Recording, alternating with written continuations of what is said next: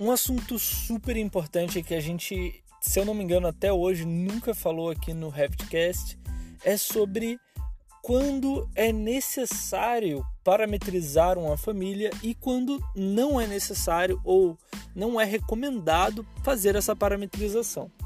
Basicamente, é, para ficar claro para todo mundo, a parametrização de uma família é quando você permite que aquela família é, mude alguma característica em função da alteração de um parâmetro, né? Ou seja, imagina que você está botando uma porta no projeto e você tem a possibilidade de mudar a largura da porta. Isso é um parâmetro e muitas vezes é mais recomendado fazer uma família sem parametrizações, por exemplo, de dimensões, do que de fato fazer uma família paramétrica.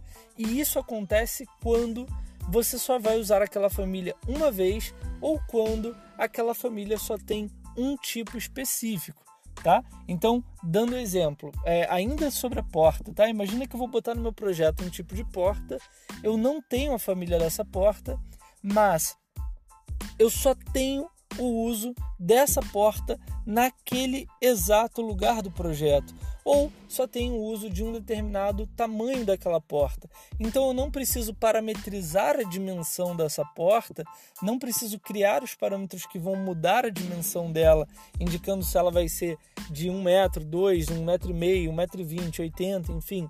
Eu não preciso colocar esses parâmetros na minha porta porque eu não vou precisar mudar. E acaba que a economia de tempo, a economia de trabalho que você tem quando você decide não parametrizar uma família, ela é muito positiva. Porque a parametrização leva muito tempo para ser feita, muitas vezes até passa de uma hora ou duas só para parametrizar uma única família, dependendo da complexidade que ela possui.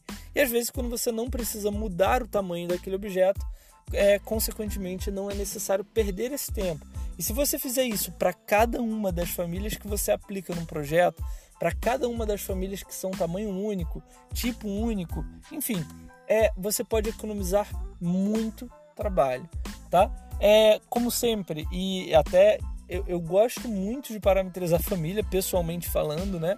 É, sempre que eu posso, eu tenho tempo, eu prefiro fazer a família paramétrica, porque eu sempre penso que depois eu posso querer é, utilizar aquela família com uma dimensão diferente, ou com material diferente, ou com informação diferente é, dentro de outros projetos e eu, consequentemente, tento sempre que eu crio uma família guardar ela em uma biblioteca específica minha.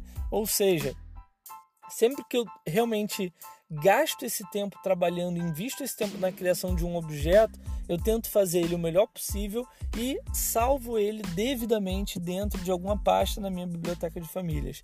Então, essa também é uma prática bem positiva para você não perder os arquivos que você cria e para você ter sempre o arquivo ali à mão disponível para utilizar em projetos futuros quando for necessário. Bom, é isso. Eu fico por aqui e a gente se vê no próximo episódio. Um abraço.